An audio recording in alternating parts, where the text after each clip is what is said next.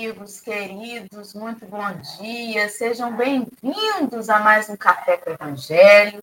Nesta terça-feira, hoje, dia 9 de maio de 2023, já estamos aqui.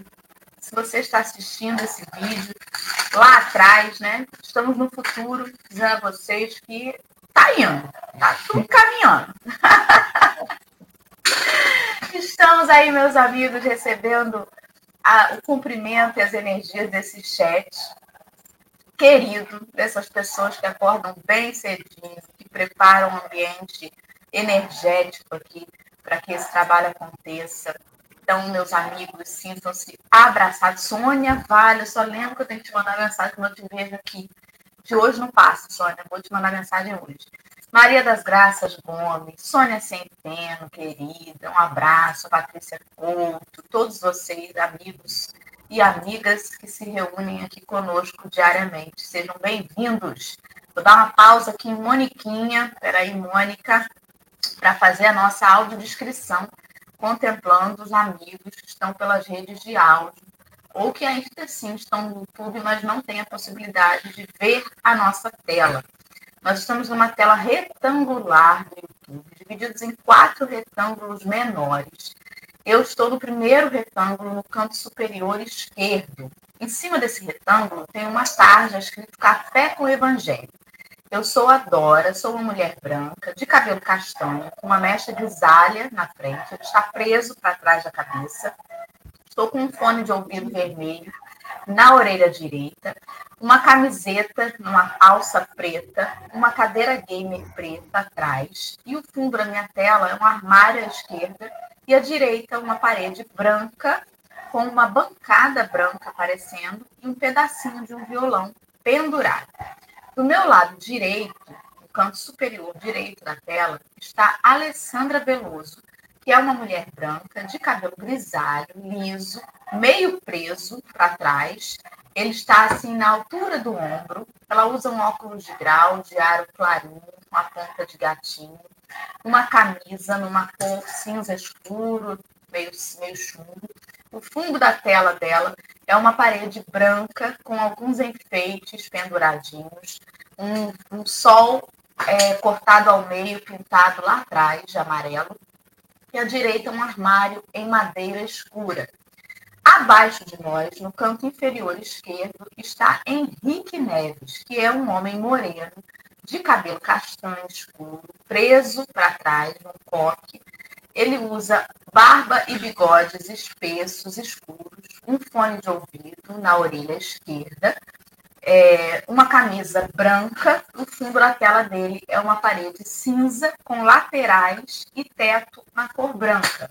E ao lado dele, no canto inferior direito, está Marcelo Turra, que é um homem branco, de cabelo castanho, de, de cortadinho curto, dividido para o lado.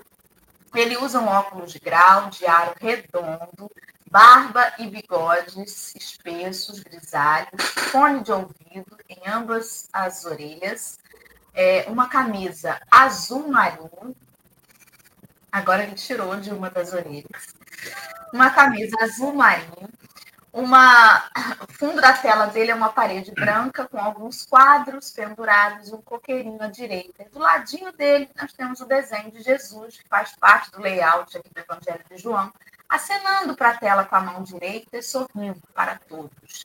Bom dia, Alessandra.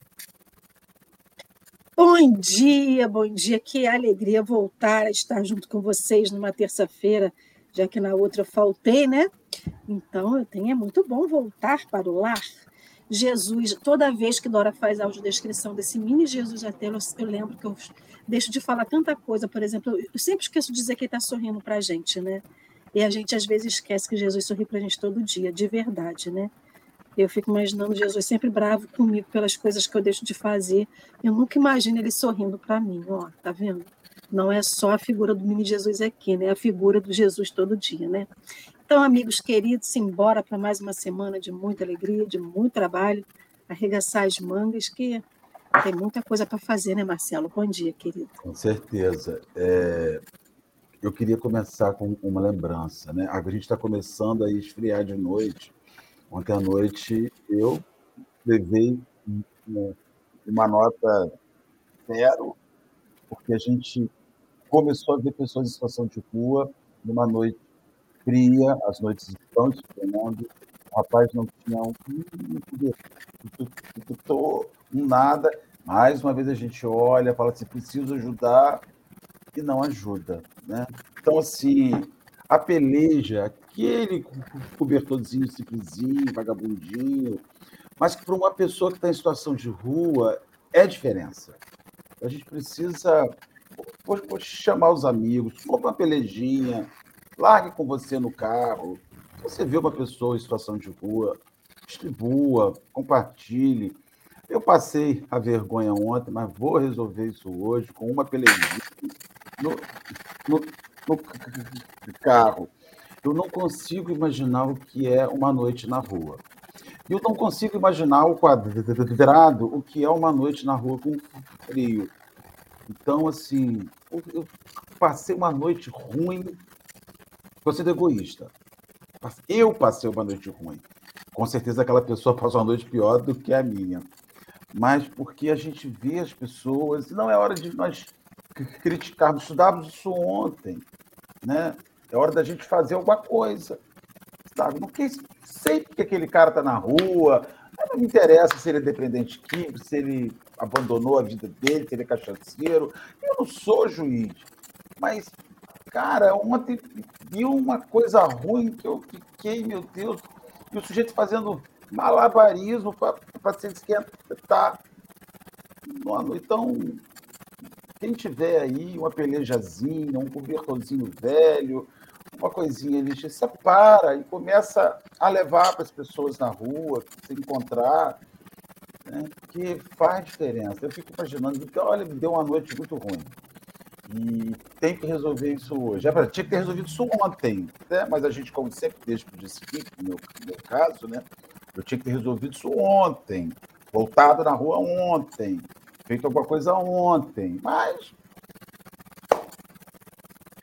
é o sofrimento que, que vai ensinando a gente. Bom dia, Henrique. Bom dia, Marcelo. Bom dia, Dora, Lê. É um prazer sempre estar na companhia de vocês. Peço desculpa já, porque não participei do pré-café. É... Muito. Marcelo, não tem nem o que falar, né? Leva o cobertor hoje, leva dois. Aí já aprende lição, não leva um, leva dois, porque vai ter outra pessoa que você vai encontrar também. Uma pelejinha custa, não, não, custa micharia. Às vezes dentro da casa da gente, a gente tem aquele cobertorzinho que usa para passar roupa. Né? Esse aqui é o meu cobertor de passar roupa. E salva a vida de uma pessoa, né? Salva mesmo. Fiquei pensando, gente, e se aquele homem desencarnar na rua? Tudo bem que não estava um frio São Paulino. Olha eu levando nas costas uma morte indireta, porque podia, porque fui sensibilizado e não fiz. É, e, e mesmo aqueles que têm um, é bom importante lembrar e perguntar para ele se ele precisa de outro, porque o chão é frio. É... E o frio que vem do chão, às vezes, é maior do que o frio que vem de cima. Ai, então, é importante é uma... perguntar, não ter medo de perguntar, se for o caso, fazer esse bem. Bom dia, dona, nessa energia consciencial do Marcelo. Culpada. Culpada. Muito bem. Então, vou mudar um pouquinho aqui a energia. É, só para dar parabéns a Eliane Maria, que colocou aí no chat que está fazendo aniversário hoje e veio começar o dia com um café para o Evangelho. Obrigada, Eliane, por partilhar com a gente esse momento tão feliz, né? Completando mais um ciclo. Parabéns. E é isso, meus amigos. Vamos que vamos, né? Todos os dias, uma nova oportunidade. Marcelo hoje tocando corações, que a gente possa ouvir aí e recomeçar o nosso ciclo. Não esperar só o aniversário para recalcular a rota, como diz nossa amiga Gleice. Vamos todos os dias aproveitar como sendo uma nova oportunidade, um novo ciclo aí para a gente refazer os caminhos. Então, queridos, já estamos aí no chat com o texto de hoje. Alguém clicou, não fui eu. É... Você? Foi você, Alessandra? Não. Então, o chat já está aí com o link de hoje, que é Aliança Espírita, fazendo ainda menção ao mesmo versículo de ontem, né? o capítulo é o 13, o versículo é o 35.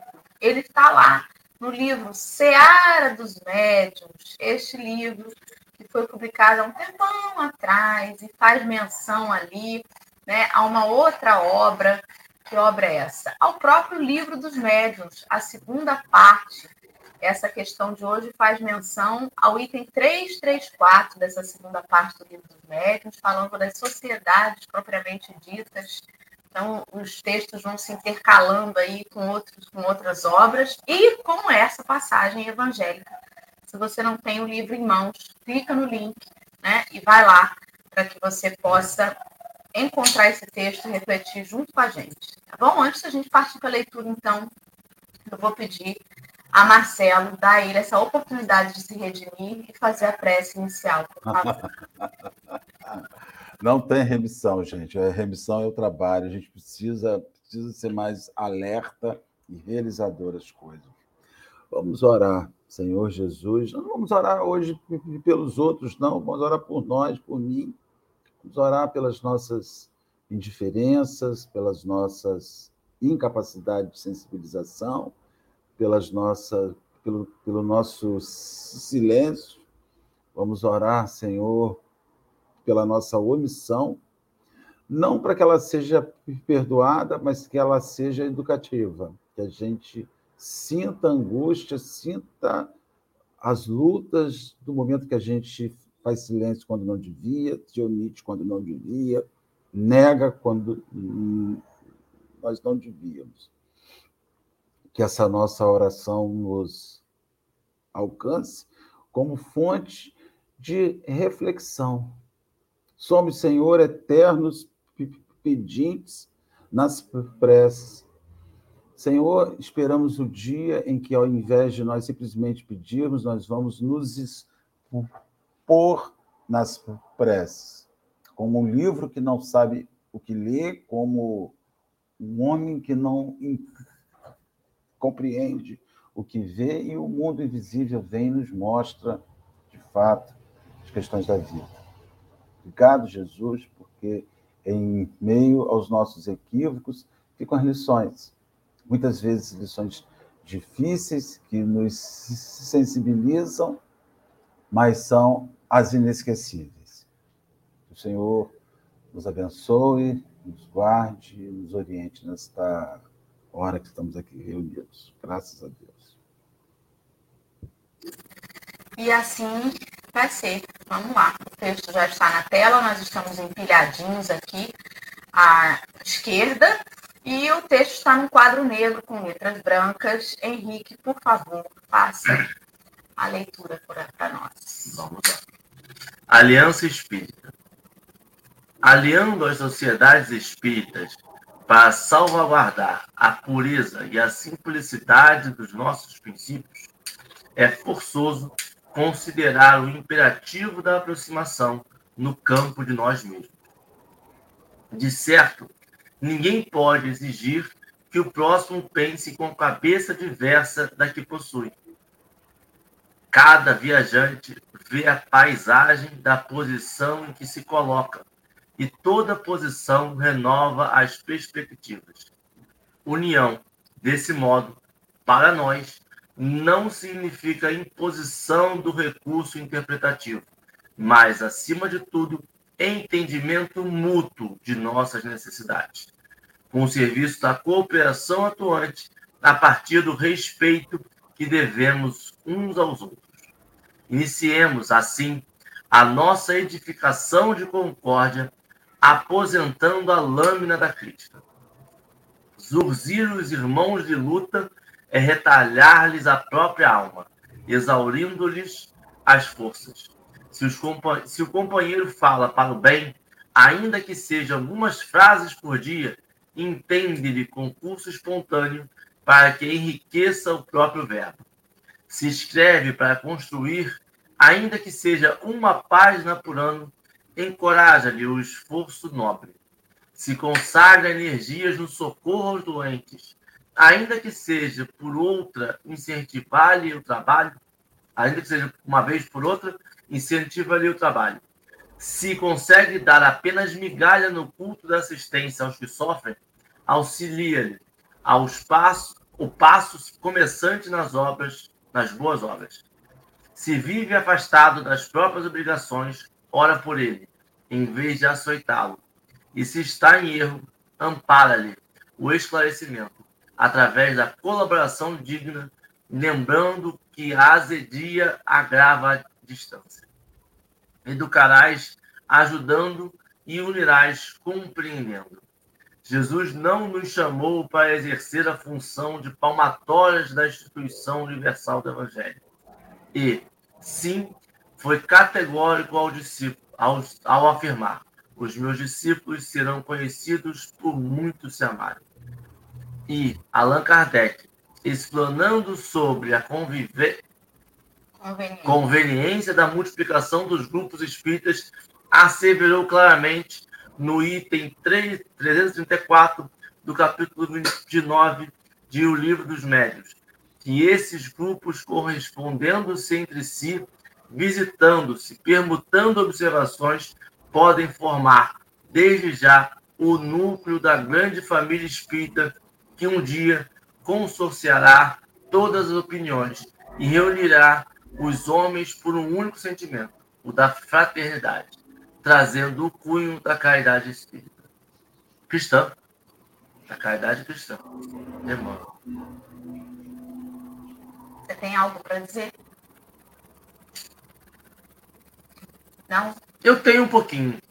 Aí, mas aí eu vou pegar o finalzinho do texto, que foi uma coisa que o Marcelo falou lá ontem. Nem foi no, foi no estudo que gente estava fazendo ontem. Eu gosto de, de incitar a curiosidade do povo para o curso do Marcelo. É, sobre esse negócio da reunião pública. Você vê que ele fala sobre isso aqui nesse momento, sobre essa troca, esse intercâmbio, né? O intercâmbio não é como a gente hoje faz, sobre essa palestra pública. Né? É sobre troca de considerações. E é interessante isso porque a gente muitas das vezes não vê essa cooperação das casas espíritas, dessa unidade fraternal entre casas espíritas. É... E, e, é uma coisa tão, não sei, eu gostaria de dizer simples de fazer, mas difícil ao mesmo tempo, porque seria pegar onde cada casa espírita tem o seu potencial, potencializar ele, mas para isso eu preciso tirar o ego, o ego de uma casa espírita. Que loucura que tem, né? Uma instituição que não tem dono, que não tem pessoa, muitas vezes possui o ego o ego formado pela união de pessoas que estão ali todo dia, ou que fazem parte há muito tempo, ou que fundaram, ou que ajudaram a fundar, e essas pessoas vão dando as opiniões e formando esse ego coletivo em que impede a gente de ter uma troca real com outras casas espíritas.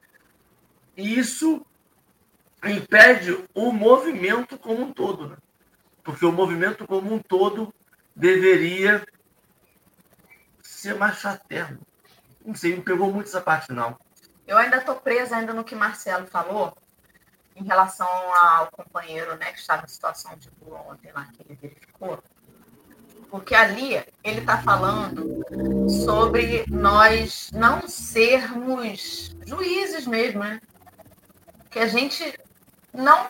Cada viajante vê a paisagem da posição em que se coloca. E toda posição renova as perspectivas. Como é perigoso a gente olhar só de uma das janelas desse trem. Por quê? Algumas semanas, num curso à noite, que eu, eu também tenho cursos, tá? É do Marcelo? Não, mas enfim, ah! outro... um outro curso aí. É, o outro eu, curso eu, é da Dora. É o, o, o EAD, que Paulinha e eu facilitamos ali a noite com os companheiros, eu estava falando esses dias sobre alguns amigos, né, alguns irmãos que estão é, de vez em quando naquele estacionamento ali da SESC, né, em situação de rua. E aí eu comentei que me incomoda muito a gente entrando e saindo da SESC, as pessoas ali e tal, e as pessoas muito preocupadas, né? A gente oferecer um salgado da SESC e aqueles companheiros se acostumarem com isso e irem para lá pedir todo dia. Porque, gente, se a fome bate todo dia e ali com comida, eles vão bater ali todo dia, sim. E aí, um dos amigos que estava ali com a gente no curso falou assim: Mas eles estão ali porque querem, porque a, a cidade tem um abrigo para é, essas pessoas em situação de rua, para eles tomarem banho, para eles comerem. Só que tem regras nesse lugar e eles não querem seguir a regra, então eles estão ali porque querem. Aquilo me soou tão estranho, porque não é possível que alguém esteja numa situação dessa simplesmente porque quer. Gente, tem tanta coisa que a gente não faz ideia e que faz as pessoas ficarem em situações difíceis. Esse mês, maio, nós comemoramos, não no sentido de comemorar, de achar, uhul, que maravilha. Não é uma comemoração nesse sentido, mas é um mês de conscientização sobre a adoção de crianças e adolescentes. Não é uma comemoração, porque até que uma criança seja disponibilizada para adoção, teve muito fracasso, muito trauma e muito abandono. Então, não há, não há que se comemorar uma criança colocada para adoção. Mas é um mês em que a gente fala muito sobre isso, é o mês da conscientização sobre adoção, sobre estudar o ECA e tudo mais. E existem situações, e as pessoas não sabem, de crianças e adolescentes que estão acolhidas, estão aptas a serem adotadas, com a destituição do poder familiar já concluídas, mas que não querem, não desejam. Não é toda criança que está no abrigo que vai para adoção, primeiro. E segundo, nem toda criança que está apta a ser adotada deseja ser adotada. E a gente tem essa é, de fora essa impressão de que coitadas estão doidas todas para terem uma família. Não estão. Porque o, a noção que elas tinham de família, o pouco que elas tiveram de família, foi tão devastador que elas não querem. E é difícil você convencer um adolescente de que existe a possibilidade de uma segunda chance, de que talvez uma terceira, quarta chance, porque não é, geralmente não é só a segunda, né? Tentam-se muitas coisas. E não quer, porque está machucado, porque está doído, porque está ferido demais. E nem sempre é aquele docinho de criança que vai ser grato demais porque foi retirado dali. Não. Está ferido. Então eu não consigo conceber que uma pessoa esteja deitado numa calçada porque simplesmente não quer estar no abrigo do município, porque é um infrator, porque não quer seguir as regras. Tem dor ali, tem sofrimento ali, tem coisas ali das quais a gente não faz ideia. E quando o Marcelo falou assim, não me interessa se ele é cachaceiro, se ele está ali por isso ou por aquilo, que eu não sou juiz, é exatamente sobre isso. É exatamente sobre uma proposta de você amar porque o outro é o que é e não porque ele está seguindo as regras que você impõe. Que loucura da nossa cabeça isso, né? Achar que todo mundo tem que estar aberto para o amor o tempo todo. Tem coisa que dói muito. Gente, nem animal de rua, quando é maltratado, aceita ser resgatado ah, lambendo a gente e abanando o rabinho. Não. Estão ariscos, estão mordendo. Porque, né, não tem aquele ditado, gato escaldado tem medo de água fria? Fala, Henrique, você ia comentar. Não, é só porque a gente, como a gente tem o dom de desvirtuar as coisas, né? Porque a gente está falando sobre não me interessa, sobre é, não, não julgar, né? Saber, não quero saber o que a pessoa está fazendo, tem que ajudar e tal. Isso faz com que a gente, tá, às vezes, leve isso para o desinteresse. E a gente vai tendo esse sentimento aí de, ah, está ali porque quer. Quantas pessoas daqui do chat agora, estamos com 96 pessoas, com mais quatro na tela. 100. 100 pessoas aqui agora. Quantas pessoas, em algum momento, nos últimos 10 anos, parou e perguntou para alguém em situação de rua? Deu uma atenção para uma situação de rua. Perguntou o que, que se passa, como está, o que, que dói nele. Perguntou ali, passou 10 minutos, não fazer um atendimento fraterno de horas, não. Perguntou ali 10 minutos foi lá, deu um sorriso simpático. E a gente não faz porque assim, eu não quero julgar. Eu vou lá, compro a quentinha e vou embora. Mas eu tenho que ter uma troca também, eu tenho que conversar. Eu, eu, eu, eu sou um ser humano. Eu falo a mesma língua que ele. Eu, eu tenho que ter um interesse ali de saber o que, que houve com ele. Eu não vou resolver, não vou resolver. Mas às vezes um ouvido amigo é essencial. para que nós tiremos esse preconceito nosso de que está ali porque ele quer. Porque se ele fala está ali porque quer, e numa sala tiver 20 pessoas, e dessas 20, 10 já foram lá conversar, 10 vão assim, não, nossa, semana passada eu conversei com um que não era assim. Na outra semana eu conversei com fulano, não era assim. Mas eu conversei. E aí a gente vai ter fatos que vão corroborar, senão a gente vai continuar fazendo de achismo. Esse olhar, esse olhar crítico, porque na cabeça da gente, a luta do pobre se resume a material. Na cabeça da gente, o pobre não, de, não se deprime, na cabeça da gente, o pobre não tem ansiedade, na cabeça da gente, o pobre não se frustra, na cabeça da gente, o pobre está reduzido a procurar, igual um bicho, uma lixeira por dia para comer.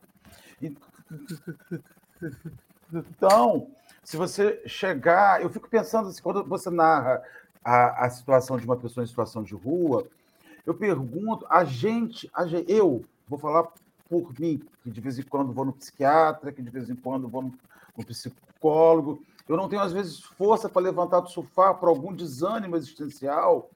A gente atribui. Gente, quanto a sua vida fracassa materialmente, muitas vezes você tem um impacto na alma tão grande você perde o ânimo.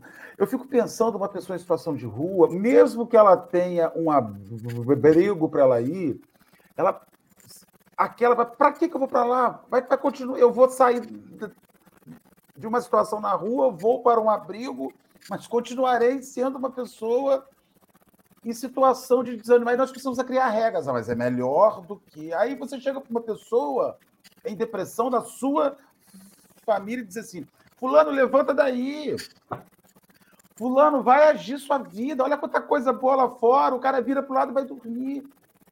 Sabe? É porque a gente olha para o, o, o a, a, pessoa em situação de fragilidade e acha que tudo se resume àquilo especificamente que falta, mas há coisas que nem mesmo ele sabe que falta, porque as coisas da alma, da alma lá de dentro, às vezes você vai descobrir que falta quando você já está burro velho. Né? Então, assim, quando Emmanuel fala com o título Aliança Espírita, Acredito que ele está nos chamando para fazer essa aliança de pessoas, de instituições, para ajudar pessoas a se encontrar, a se construir, não para que um aponte o outro. E, Henrique, quando você abordou essa parte final do capítulo 29, lá do livro dos médicos, que fala sobre as sociedades espíritas, é, eu tenho assim a, a, a, impressão que as sociedades espíritas atuais digladiam-se entre si para ver quem está na situação mais favorecedora, para quem, quem vai ensinar os outros a trabalhar, quem vai ensinar a outra instituição a isso. Então eu vejo assim, não é crítica, mas é uma reflexão. Estamos aqui para reflexão. O cara fala assim: ah, nossa instituição tem um lar de acolhimento de crianças maravilhoso. É um lar espírita. Mas o lar que o município possui está desabando em cima das crianças. Entendeu? Então, o nosso orgulho, o nosso ego, é mais fácil nós construirmos o nosso do que nós socorrermos. Ah, nossa instituição tem um lar de idosos. Está em nome de quem, né? Lá de idosos, ah, é tudo lindo, é tudo imaculado. Então, assim, com todo respeito, a gente desvia, a gente manda recursos, às vezes, para um médium, para um lar de idosos infantil, lá não sei aonde, e deixa o de Rio das Ostras, o de Araruama, o de Cabo Frio fechar. Porque não é espírita, porque não leva a chancela, né? Então, eu vejo que a grande aliança, o grande processo de aliança espírita é nós olharmos, olharmos enquanto instituição, mas nós olharmos enquanto fora das barreiras, para que a gente consiga fazer esse movimento socorro de resgate às pessoas. Assim, eu educarás ajudando e unirás compreendendo. Emanuel tem umas frases assim lapidadas, né? Lapida a frase assim. Ajuda, você vai educar, mas é compreender. Quando você compreende a luta do outro, é que você junta. Se cada luta que o outro te apresenta, você rechaça e rejeita, cara, acabou. Vocês estavam falando de morador em situação de rua e falando assim: ah, não vou ajudar porque é cachaceiro ou porque faz baderna. Se as pessoas vissem o que a gente faz quando ninguém está vendo, ninguém iria ajudar a gente. Talvez eu não bebo cachaça, a Alessandra não gosta, tudo bem. Mas eu talvez bebesse dentro de casa, ninguém está vendo. Talvez eu fizesse o uso de drogas, de entorpecentes, dentro da minha casa quando ninguém está vendo. Mas e a fofoca que eu faço de todo mundo quando ninguém está vendo? E o jeito que eu trato a minha mãe ou que eu trato as pessoas quando ninguém está vendo? Isso é pior ou melhor do que estar encaixaçado na rua? Tudo que eu faço quando ninguém está vendo, ele é mais agravante do que a cachaça que a pessoa bebe quando está na rua porque está frio, tem que se esquentar e não tem coberta. Então, assim, a gente fala tanto do morador em situação de rua que faz e acontece, e a gente deve lembrar que o abrigo de Rio das Ostras ele não é moradia eterna, ele só passa a noite. Ele só vai jantar, tomar banho, dormir e volta para a rua, porque você não pode ficar no abrigo durante o dia. Então, a gente fala muito do outro que faz tanta coisa, mas a gente não olha para quando a gente faz as coisas, sabe quando a gente acha que está no quartinho escuro, no dark room, que ninguém está vendo? e a gente pode fazer que ali tudo é liberado, porque está tudo escuro. Mas assim, a minha consciência pita. Por mais que eu seja hipócrita, por mais que eu ache que ah, eu vou fazer isso aqui, ou eu vou, sou cleptomaníaca, aquela pessoa que vai nos lugares e rouba pelo simples prazer de roubar, porque ela não rouba por necessidade, o cleptomaníaco ele rouba porque ele gosta da aventura, daquela adrenalina. É como se eu fizesse isso. Eu estou roubando das pessoas a oportunidade das pessoas me conhecerem. E eu fico mascarando o que eu sou com uma figura de espírita, com uma figura de uma pessoa que dá comida para morador de rua, com uma figura que faz tanta bondade, mas não é verdade. Na verdade, no fundo, eu não sou lá essa coisa, essa, essa, esse biscoitinho todo, né? Então eu fiquei pensando nisso porque a gente julga tanto o outro, né? A gente não dá ao outro a oportunidade de ser o que ele é. Aí a gente vê o morador em situação de rua, já pegando esse gancho, já que a gente está falando disso, o morador em situação de rua fala assim: Eu consegui um emprego. Você me arranja uma roupa só para eu poder eu ter um, duas mudas de roupa enquanto eu vou trabalhar, a outra está lavando? Aí a gente faz justamente o contrário do que Mano diz aqui. A gente não estimula ele. A gente fala assim, mas você só tem duas roupas mas você vai com a mesma roupa, assim, né? Vai variar de, de dia sim, dia não. Então, assim, a gente não estimula o outro. É que nem a criança quando aprende a, a andar e cai. Imagina se o pai falasse assim: Ô, seu, seu burrinho, levanta, levanta, por que você não pode cair? O que, que você faz quando a criança aprende a andar? Ô, meu filho, levanta, vamos de novo, vamos tentar. Porque o adulto, quando tropeça, a gente fala assim: tá brincando, você não está enxergando o que está vendo na, na frente, não? Você não está vendo aí o degrau? Por que a gente não fala assim, poxa, caiu? O que, que eu posso fazer? Tem fazer uma coisa bem antiga aqui. Você tem um mertiolate. Você quer que eu passe no seu machucadinho? Eu te dou a mão para você levantar. Não, a gente não faz isso. A gente afunda a pessoa. Aquela, sabe quando a gente está precisando de ajuda? Que a gente só precisa de alguém que fala assim, olha, não tenho muito a oferecer, mas eu tenho meu tempo, o meu ombro e eu estou aqui para o que você precisar. Às vezes a gente só precisa disso, de que alguém esteja disponível para a gente, mesmo que seja à distância. Mas quando o outro vem pedindo a mesma coisa, a gente fala que não tem tempo. É sobre isso. E aliança, eu fiquei pensando nessa palavra, aliança. Aliança não se faz sozinho. Aliança é uma questão de companheirismo, é uma questão de estar junto. E aí eu fiquei pensando, né? Quando a gente quer tramar filmes diversos, né, de todos os mundos, hollywoodiano, da, da Índia, do, do, do monte de lugar, fala sobre isso, aliança para o mal. Quando eu quero me fazer uma aliança com alguém para provocar alguma coisa ruim, é tão fácil, né? A gente vê aí nos, nos, nos filmes de aventura e de ação os, os, vamos dizer, os maus da história, né? O povo que quer fazer alguma maldade faz uma aliança muito fácil. Por que, tanto custa a gente fazer uma aliança para o bem? E aí eu vejo a casa espírita, pegando esse gancho de que Marcelo e Henrique falaram aí, né? Ele fala, ele usa umas palavras muito interessantes aqui sobre os grupos espíritas, né? Ele fala de compreensão, de visita e permuta de observação. Aí a gente fala assim, não, a gente não pode dizer para o coleguinha da outra casa espírita que a gente faz porque ele vai tirar os nossos frequentadores. Gente, a gente está contando frequentador no, no, dedo mesmo? É isso? Eu, sou, eu meço eu meço a popularidade da minha casa ou a qualidade da, minha, da, da, casa que eu, nem minha, né? Da casa que a gente frequenta por frequentador. É o que, que a gente quer, qualidade ou quantidade, ou os dois? Então, assim, a gente está numa disputa, às vezes até interna dentro da própria casa espírita, que tal atividade tem que ter mais gente, na outra atividade não tem ninguém. Então, assim, não é disputa. Ele fala permuta de observação. Sabe o que é permuta? É você dar para a pessoa e se ela vai prosperar naquilo, isso é com ela. E aí, Emmanuel, eu, eu quando li esse texto ontem, fiquei com muita vergonha, sabe? Porque ele fala assim: de certo, ninguém pode exigir que o próximo pense com a cabeça diversa da que possui. E a gente insiste em achar que todo mundo tem que pensar com a nossa cabeça. E é sobre isso.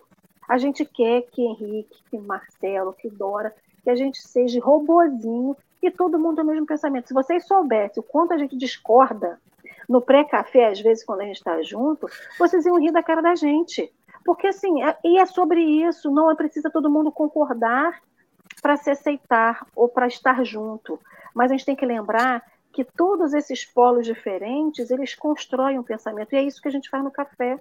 A gente está construindo pensamentos diferentes, porque temos pessoas diferentes e não podemos pensar igual como robôs. Não fomos forjados numa fábrica não fomos forjados numa fábrica que todo mundo tem o mesmo modelo, por mais que tenha um monte de Alessandra nesse universo, aí tem tanta gente igual a mim que acho que eu sou, eu fui uma das formas que Jesus fez em um monte de gente igual. Mas é sobre a gente estar junto, educarás ajudando e unirás compreendendo. Quando é que eu compreendo o outro? Eu não compreendo nem a minha mãe que está na minha casa, gente, às vezes eu nem me compreendo. Como que eu posso compreender uma pessoa que erra, um morador de rua? Então, para mim, foi um grande tapa que eu levei, porque como eu gosto que as pessoas pensem igual a mim, isso para mim é muito difícil, né? E aí a gente para e vê que a gente só precisa estimular o outro no que ele faz de melhor. Mesmo que seja só levantar do chão onde ele está e começar a andar. É porque a gente não acredita. Porque assim, se eu tentei e não consegui, então o Zezinho das Couve também não adianta nem tentar. Não, não pode conseguir, senão o meu fracasso é maior. Se eu não conseguir, né? E a gente é muito comum a gente ouvir isso. A gente faz isso em caixa eletrônico, gente. Não vai Não, não tá funcionando, não, nem tenta. Não vai, ele não, nem Aí o cara vai lá e funciona. Já passei essa vergonha. Já... É o meu cartão, aí fala em voz alta. Meu cartão tá com defeito, então, é o meu cartão. O que, que acontece? Teve uma vez que Chico, os, jovens, né, se empolgaram muito estudando o Evangelho e falaram assim: Chico, nós decidimos, vamos sair igual Paulo de Tarso e Barnabé, vamos andar esse Brasil todo pregando o Evangelho. Estamos indo, Chico, viemos pedir sua bênção. Aí Chico falou: Deus abençoe, meus filhos, pode ir. Aí um amigo do Chico estava do lado dele falou assim: Chico, essa juventude, Chico eles vão desistir no primeiro empecilho. Você acha que isso vai dar certo, Chico? Aí o Chico virou para ele e falou assim: Olha, meu irmão, se alguém virar para mim e com uma enxadinha na mão e disser que vai, vai arar o planeta todo, eu tenho que dar ele uma enxada, na, eu tenho que ajudar ele a, a segurar a enxada e falar: Vai, meu filho. E não é porque eu não fiz que ele não vai fazer. E às vezes a gente desacredita mesmo. Né? Você chega com uma ideia lá no, no Trabalhadores de Jesus e fala assim: Marcelo, pensei em fazer isso, isso e isso. Aí, Marcelo, tô aqui há 30 anos. Há 20 anos já tentaram fazer isso, não deu certo, não. Aí você desestimula a pessoa. Há 20 anos é outra coisa, gente. E hoje em dia, como é que vai estar? Tá? E aí teve uma outra coisa interessante que eu achei no texto, ele falou assim: Jesus não nos chamou para exercer a função de palmatórias na instituição universal do Evangelho. Eu achei legal isso também, porque às vezes a gente usa errado o negócio, né? Teve uma, uma outra história com o Chico, que eu acho super engraçada, de um companheiro que ia participar de uma reunião de socorro espiritual e estava ali nervoso e tal, e falava assim, um conselho que eu vou te dar, meu filho. No, no serviço de dialogador, quando você tiver uma dificuldade, um desafio com o espírito né, mais reticente, né, você vai usar o evangelho, mas vai usar com força, né? Taca o evangelho com força. Aí o Chico foi dar passividade. E aí recebeu ali um espírito que estava rebelde, que estava. E aí o que, que esse companheiro fez? Pegou-lhe o evangelho e sentou o evangelho na cabeça do Chico, literalmente bateu no Chico com o livro do Evangelho. Passou o dia inteiro com uma dor de cabeça danada, de tanto que apanhou, porque ele entendeu errado. O taca-lhe Evangelho não era o taca-lhe do livro, né? Mas era utilize com veemência, com insistência, com persistência. E a gente usa até hoje assim, na forma literal, tacando mesmo, né? Em vez de acolhendo, desestimulando os companheiros. Fala, Lê. Só para poder pegar um apêndice aí. A gente não usa mais a palmatória, mas um, usa a linguatória, né? Se a gente pode dizer assim. A gente não bate ninguém mais com a palmatória, mas usa uma língua ferina para bater no povo. E é até que pior, não né? literalmente, não é? Vai, Marcelo, fale. Tô pensando, Marcelo. Não, eu estou pensando, cair, eu caí, né? Caí. Aliás, eu não caí, eu nunca me levantei, estou rastejante aqui, é uma luta. Mas, gente, olha, eu já vou entrar nas minhas considerações finais, está voando hoje, né? Eu vejo assim, é, nós dificultamos profundamente a vida quando a gente ex, exalta o equívoco.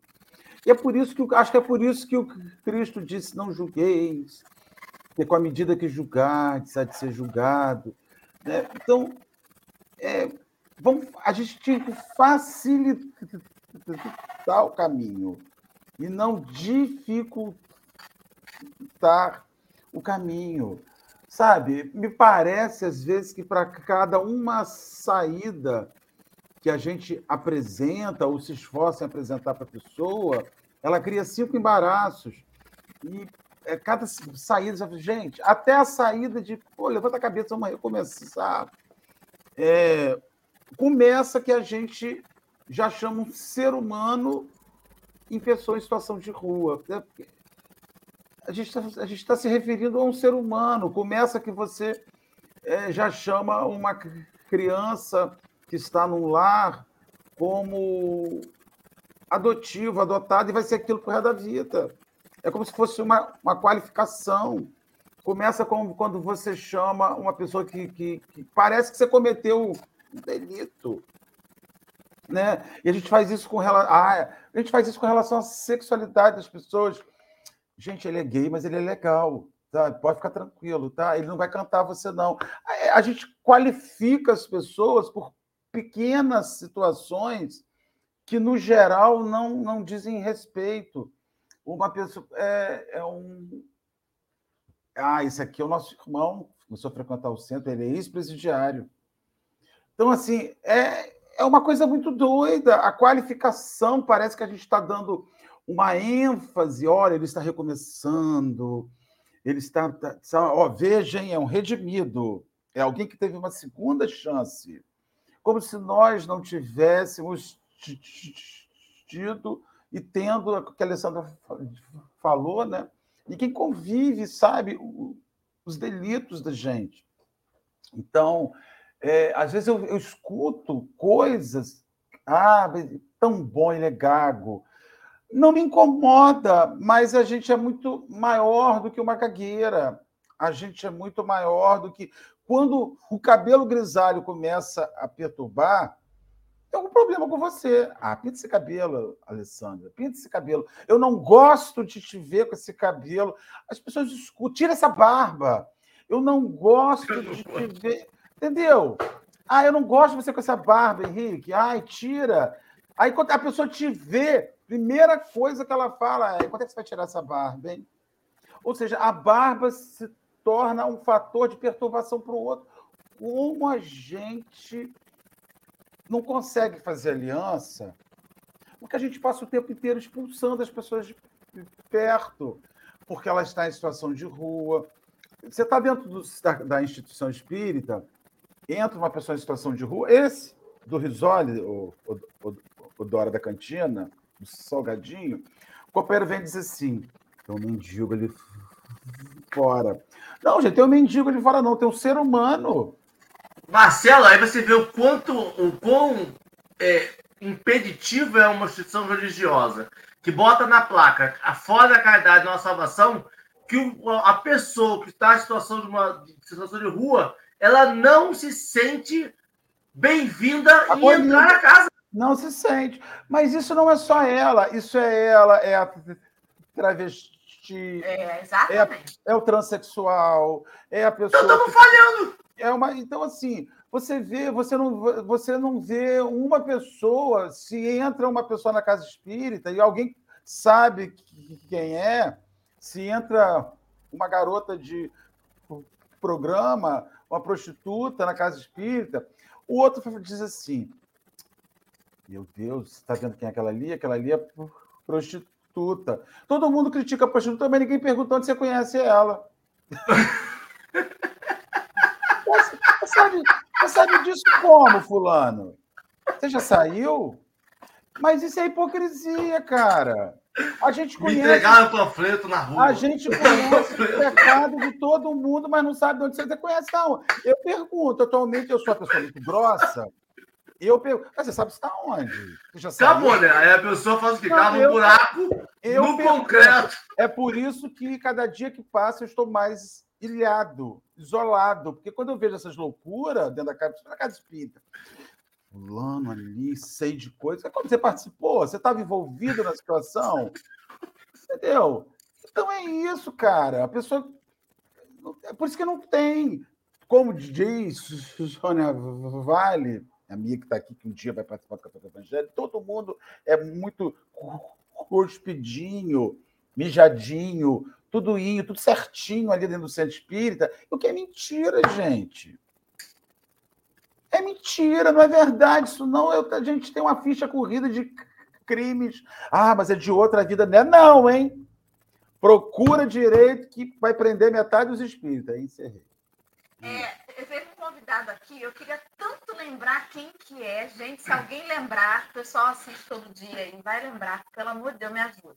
Quem que é o convidado que contou uma vez a história de uma senhora na cidade que ele morava, que ela era da cachaçinha. E bebia, bebia, bebia, mas era aquela que abria a porta da casa dela e botava para dentro todo mundo, acolhia é, é, pessoas em situação de rua, acolhia doente, e a casa dela vivia, era um lugar de acolhimento, mas ela estava ali naquele horáriozinho dela, né? Se chegasse lá, ela estava estava caída em cima da mesa de tanto que ela tinha bebido. E aí, na casa espírita, a galera começou a se incomodar, porque estavam pedindo ajuda, né? Doação, alguma coisa assim, para ajudar a senhora a manter a casa lá, porque, né? Ela precisava de ajuda para acolher aquelas pessoas todas. E aí o pessoal ficou enraivecido. Como é que a gente vai ajudar? Ela vai usar tudo para bebida, que não sei o que, não sei o que. E o pessoal lá bravo porque não podia ajudar uma pessoa que fazia isso, porque ela bebia, afinal de contas. E aí o presidente da Casa Espírita falou assim: acho plenamente vocês estão corretíssimos. Então, a partir de agora, a gente vai ver aqui quem de vocês que vai assumir, então, essa casa e vai acolher as pessoas. Ninguém Ninguém se manifestou. Eu, eu lembro da história, mas não lembro quem foi. Não lembro Ninguém do santo. se manifestou. Aí eu fico pensando, porque de vez em quando isso acontece. Surge alguém que, participa, que, que, que há 15 anos atrás, há 10 anos atrás, fez alguma coisa, se meteu alguma, alguma bobagem, não sei o quê. De repente, a pessoa volta para casa espírita e aí quer entrar numa tarefa, aí o sujeito fala: hum, você lembra de fulano? O fulano estava envolvido com isso, com aquilo, no século passado, hein?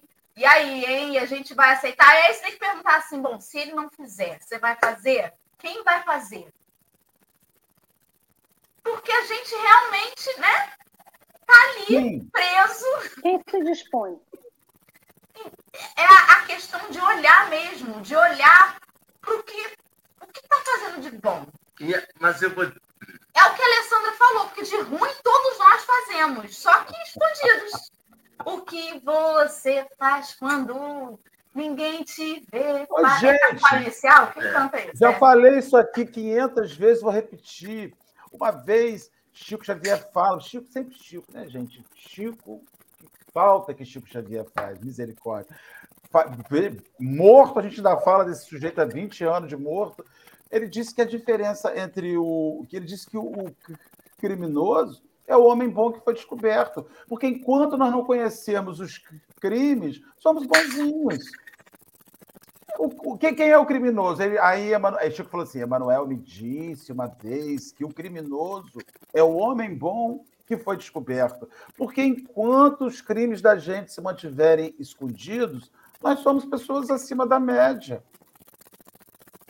E, só que hoje, nos, onde as conversas de celular são gravadas, onde as a câmera de vídeo, até na Barra do Sana, espalhado por todo um lugar, entendeu? Há tudo. Então, as pessoas estão sendo descobertas muito rápido. Muito, ninguém está ficando escondido ad infinito, não, gente. Até porque tem celular agora com câmera para tudo quanto é lado, tudo. né? O mais simples gente, eu do celular. outro dia que eu posso ligar, ligar, né? Ligar de WhatsApp, não, é ligar mesmo do celular e gravar a conversa. Eu posso fazer aquilo que a operadora faz.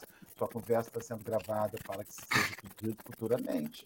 Eu posso fazer isso, entendeu? Então, tudo é registrado, cara. É por, é por isso que está tendo essa explosão de mal. Aí eu quero dizer, o mundo está muito pior. Não está, não. O mundo era mais hipócrita do que é hoje, porque hoje as coisas estão vindo assim, ó. É porque agora ligaram o ventilador.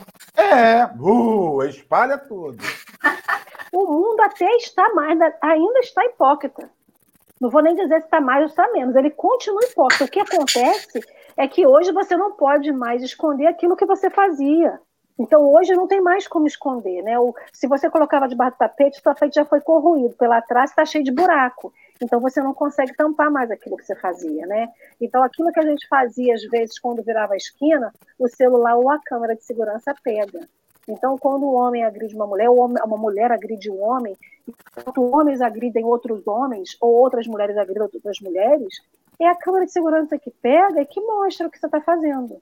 É a câmera que você bota na sua casa que vai pegar um delito e vai poder mostrar para aquela pessoa que sempre disse que era a melhor do mundo, que não fazia nada, mas meteu a mão em alguém porque alguém xingou, pisou no calo dela. Ou até pior, porque fez outra coisa que nem era. Gente, ontem foi declarado morto um homem que foi linchado por causa de uma fake news. Isso em São Paulo. Um homem que simplesmente é alguém disse. E não é a primeira vez. E foi exatamente, acho que oito anos depois, na mesma cidade, que uma mulher também foi linchada por causa de fake news. Talvez Ou seja, cidade e aí, Emmanuel bota aqui uma frase que ele bota assim: iniciemos assim a nossa edificação na concórdia, aposentando a lâmina da, da crítica. Sabe o que, que eu estava pensando? Muitas das vezes a gente diz que olha, essa lâmina da crítica, a gente bota assim, lâmina da crítica cristã, porque a gente se julga cristão, porque a gente segue um Cristo, porque a gente está dando a casa espírita, e usa essa lâmina da crítica alegando que ela é cristã porque está ajudando as pessoas. E a gente ainda dá uma outra qualidade que ela nem existe. Lâmina da crítica é da crítica. Independente se você é ateu ou se você acredita em Jesus, eu não, não acredito em Jesus. Agora, você também não pode pegar essa lâmina e dizer que você está atacando no lombo das pessoas porque você é cristão e Jesus não faria aquilo. E aí, logo depois, Emmanuel fala assim: zurzir os irmãos de luta é retalhar-lhes a própria alma, tirando-lhe as forças. Então, a gente usa essa lâmina da crítica alegando que ela é cristã porque quer ajudar as pessoas, mas é da mesma forma que a gente acha que está ajudando, a gente está retalhando essa pessoa e não deixando essa pessoa respirar, está tirando o mínimo de força que essa pessoa tem. E aí Marcelo me deu uma ideia. Todas as vezes que as pessoas falam assim, ah, eu não gosto do seu cabelo grisalho, eu vou falar assim, sério, aceito uma peruca vermelha de doação. Aceito uma peruca preta de doação, que toda vez que essa pessoa quiser me ver de cabelo diferente, eu boto a peruca que ela me deu de presente, né? Porque assim a gente fica feliz com uma coleção de peruca, posso ser várias pessoas numa só, E o dia que eu quiser, eu dou para quem precisa essas perucas. Ou senão, eu faço que nem irmã Dulce, quero uma peruca de doação. Ganho a peruca e dou para quem precisa de peruca, né? Porque se o cabelo branco definisse a gente, olha como raso seria esse mundo, né? Ou se só uma situação de rua definisse aquela pessoa, como se ela não tivesse um CPF, não tivesse um nome, ou como se ela não tivesse uma história, né? Reduzisse essa pessoa a morar na rua ad eterno. Lembremos que somos espíritos que estamos numa passagem na Terra. Hoje temos um teto. A próxima encarnação a gente não sabe onde a gente vai vir. Não sabemos se vai ser em Rio das Ostras, Cabo Frio, Quissamã, Carapebus, São Paulo, Rio de Janeiro, Búzios, na África, na Ásia, na Indonésia, aonde for o planeta Terra tem cantinhos que a gente desconhece. Então, tem chão para a gente morar. Aí, isso aí seria benefício, meu bem. É aí seria benefício. Isso aí seria benefício, né? Morar no Nordeste, meu filho, é, é, é prêmio para quem, quem faz coisas boas na vida, né? Mas tenha chão nesse mundo para a gente viver. Tenha rua para a gente poder morar. Então, que a gente não lembre sempre disso, né? Porque, ah, eu não vou criticar morador de rua agora, porque na próxima vida eu não vou vir na rua. Não é sobre isso. É sobre o que a gente realmente constrói, né?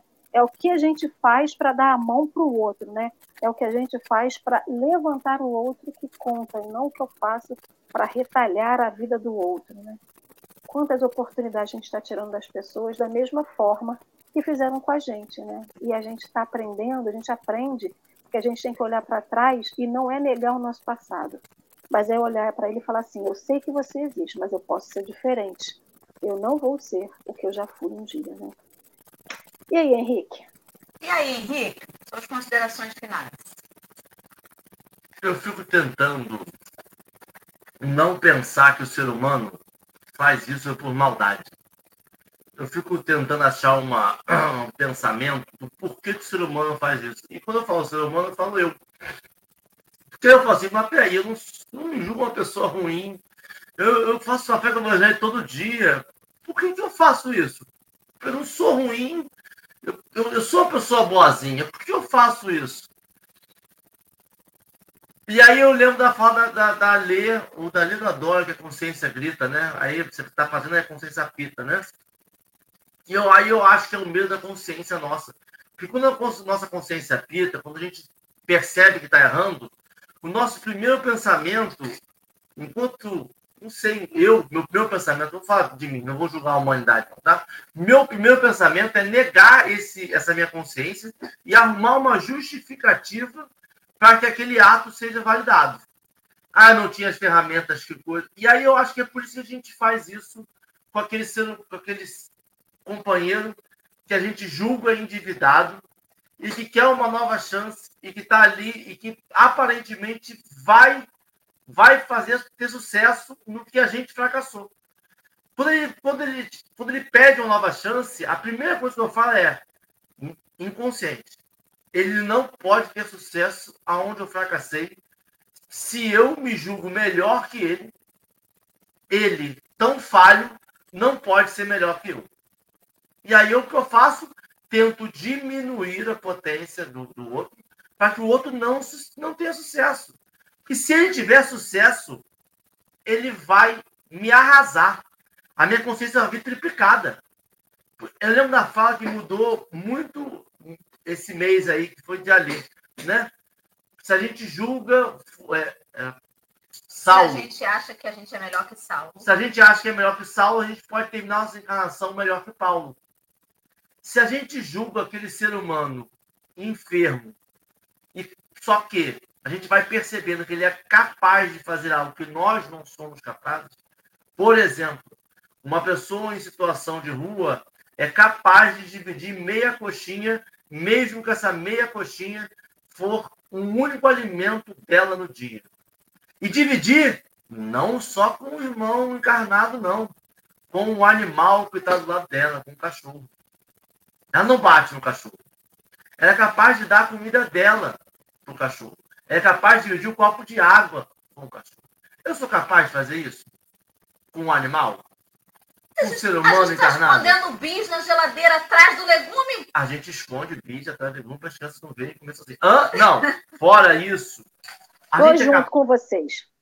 Se a gente não é capaz, eu não quero que o outro seja capaz. Aí a gente vai para a raiz daquela coisa, o egoísmo. É aquela egóica, que é aquela coisa que faz. Por que, que eu não ajudo fulano? Porque não está no nome da casa espírita. Por que, que eu acho que fulano não pode fazer? Porque fulano não é espírita. Por que, que eu acho que ciclano? Porque fulano errou no passado. E ele tem que ser condenado eternamente. E ele tem que pedir perdão não para Deus. Não é Jesus que tem que perdoar. Sou eu. Enquanto eu não perdoar, ele não tem uma nova oportunidade. Só que não é assim que funciona. E nós sabemos que não é assim que funciona. Então a gente vai vendo história de sucesso, e em vez de falar assim, nossa, que legal, a gente vai tentando achar defeito naquela história de sucesso, você está vendo? Mas também não é assim. Mas também, por quê? Porque aquela pessoa que a gente julga tão falha, talvez seja melhor que a gente. E aí é um trabalho nosso, infelizmente gigantesco. Por isso que fala, não preocupa com os outros. Olha para o seu que você tem trabalho, você tem uma laje para bater, meu amigo, que é um sábado gigantesco aí. E vamos trabalhar, gente. É isso, né? Marcelo, você tem alguma consideração antes da gente encerrar?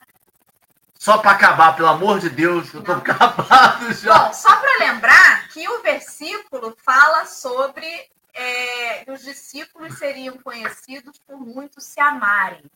E o quanto que tudo isso que a gente falou hoje são empecilhos para que a gente exerça esse amor. Eu não consigo amar enquanto eu estiver com a espada do julgamento, da crítica, da perseguição ao meu companheiro. Enquanto eu estiver olhando para como ele se apresenta externamente, buscando nas pessoas os rótulos, escolhendo os livros pelas capas, né? Então, quanto que o caminho do amor precisa que a gente se, se, se desvende disso, para que a gente se desnude desses vícios que a gente carrega, na, na tendência que a gente tem de olhar os nossos irmãos e querer saber o quanto que eles valem para saber onde que eles vão se encaixar no meu coração né? Porque a gente tem isso, a gente põe valor nas pessoas. E que relembrar que nós somos capazes. Acho que relembrar que nós somos capazes de conseguir. Porque muitas das vezes a gente julga que não é capaz de fazer uma coisa, mas a gente é capaz. Sim, pois é, exatamente. Né? Minha nova amiga de infância, Adriana Gil, está aí no chat, dizendo que já é tão difícil cuidar da nossa vida como ficar analisando a vida do próximo. Né? Pois é, gente. Exatamente. É tão difícil. E muito se amar, e muito se amar, né? Se conhecerão por muito se amar, não quer dizer que o mundo será cor-de-rosa, cheio de florzinha, não, tá, gente? Significa que ele continuará sendo do jeito que é, mas que a gente continuar, já terá entendido o propósito, né? Porque a gente também acha que amaremos os outros.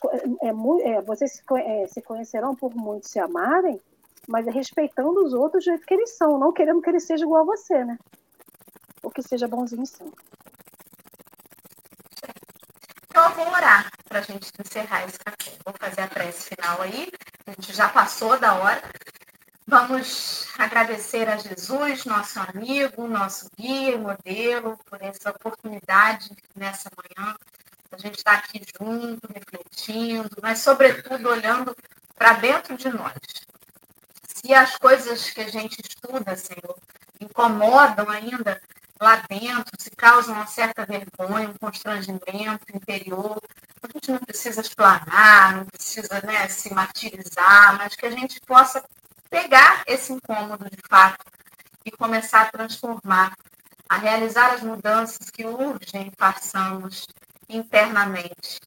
Senhor, que a gente diminua pouco a pouco essa rigidez com que a gente mede a vida dos nossos vizinhos que a gente diminua também a rigidez com que a gente mede os nossos próprios passos, mas que com amor a gente respeite cada trajeto já concluído e incentive os passos daqueles que pretendem caminhar. E assim, Jesus, inspira-nos durante esse dia para que a gente recorde dessas lições ao longo das próximas horas. Esteja conosco, agora e sempre. Graças a Deus. Assim vai ser. Beijos a todos. Amanhã Quarta-feira tem mais café. Essa semana é semana de Livro dos Espíritos à noite na quinta, então fiquem ligados. Já separa a pipoca. Até amanhã, se Deus quiser. Tem mais café.